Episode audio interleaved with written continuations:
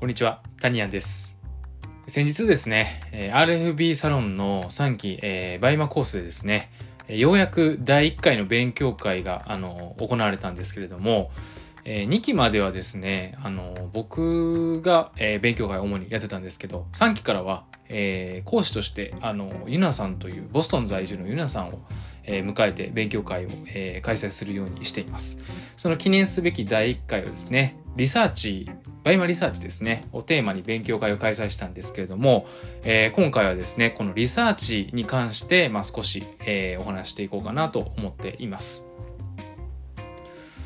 まあちなみにあの僕が主催している RFB サロンでリサーチについてっていう勉強会自体は開催したことがなかったんですよ。なのでこの3期、えー始まってからですね初めて RFB で、えーリサーチという勉強会リサーチについての勉強会っていうのを開催することになったんですけれども、まあ、こちらはねあのゆなさんに、えー開催してもらったという、えーお話です。まあ、その中でですね、あのこうリサーチでこう悩まれてる方とかも結構いらっしゃると思うんですけれども、えーバイマリサーチがまあ好きな人の方が多分少ないんじゃないのかなとまあ思うんですよね。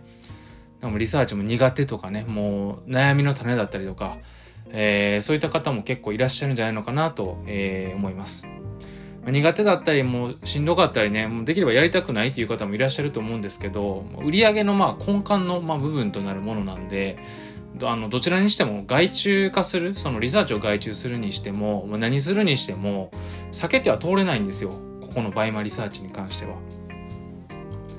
まあそれはね皆さんご存知だと思うんですけど、まあ、そそのねそれぐらいは避けて通れないリサーチに関してあの実はですねあのまあ、僕コンサル生とかもあの今までこうたくさんの方見てきたりとか RFB のメンバーでもね成果出てる人そうじゃない人っていうのを見てきてるんですけども成果が出てる人がですね、えーこうリサーチに関してあの話すこと、えーがあるんですけどもその方たちにですねこうリサーチのポイントみたいなことで、えー話をねしてみると実は共通点があるんですよ。今からですね話す共通点これを、えーこれさえできればあのーおそらくリサーチっていうのはできるようになっていくんじゃないのかなと思いますし、えー逆にこれが今から言うことでですね、えできてないようであれば、これができるようになれば、リサーチっていうのはもう、あの克服、苦手な人とかも克服していけるんじゃないのかなと、え思っています。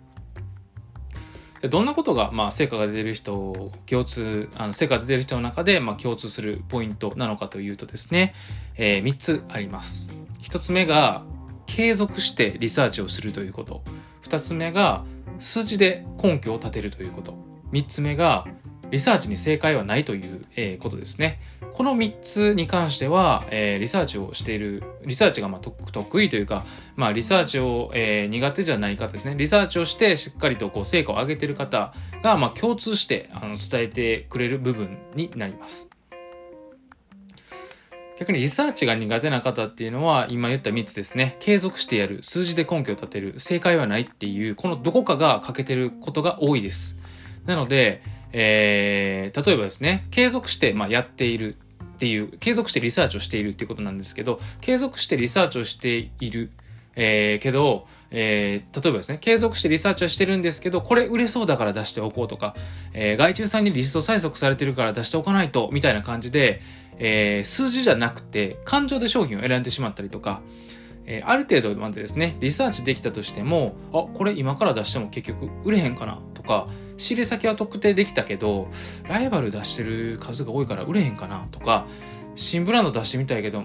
売れへんかったら嫌やな、みたいに正解を考えてしまって出せないとかね。なんか今言った感じで、あの、例えば継続はしてるけど、数字で根拠を立てないとか、感情選感情で出品しちゃうみたいなね、ことだったりとか、なんか正解を考えてしまうとかね、で出せないみたいな、こういう感じの状態に陥ってしまってたりとかする方が多いんですよ。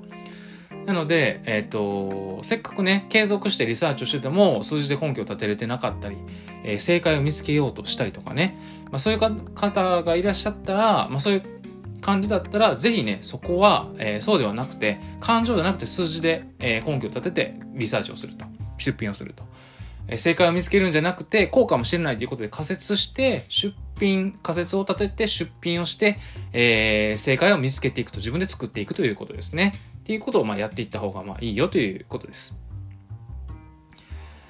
なんで、もう、この音声をね、聞かれている方は、ぜひ、あの、今日からですね、継続してリサーチをする。数字で根拠を立てると。正解を見つけないという、この3つですね。このことを、えー、頭の中に入れて、ぜひ、えー、リサーチを、あの、していってほしいなと思います。数値化して売れる根拠を見つけて仮説を立てて出品をする。このサイクルを継続していけば必ずですね、リサーチのこの苦手なリサーチというのを克服できるんじゃないのかなと思っています。ちなみにですね、あの、久しぶりに、あの、僕自身もこの BUYMA の講座っていうのを近々と開こうかなと思ってるので、まあ、ちょっとリサーチに関しての講座っていうのをこうやろうかなと思ってるんで、ぜひ、えー、そちらもですね、楽しみにしていてもらえたらなと思います。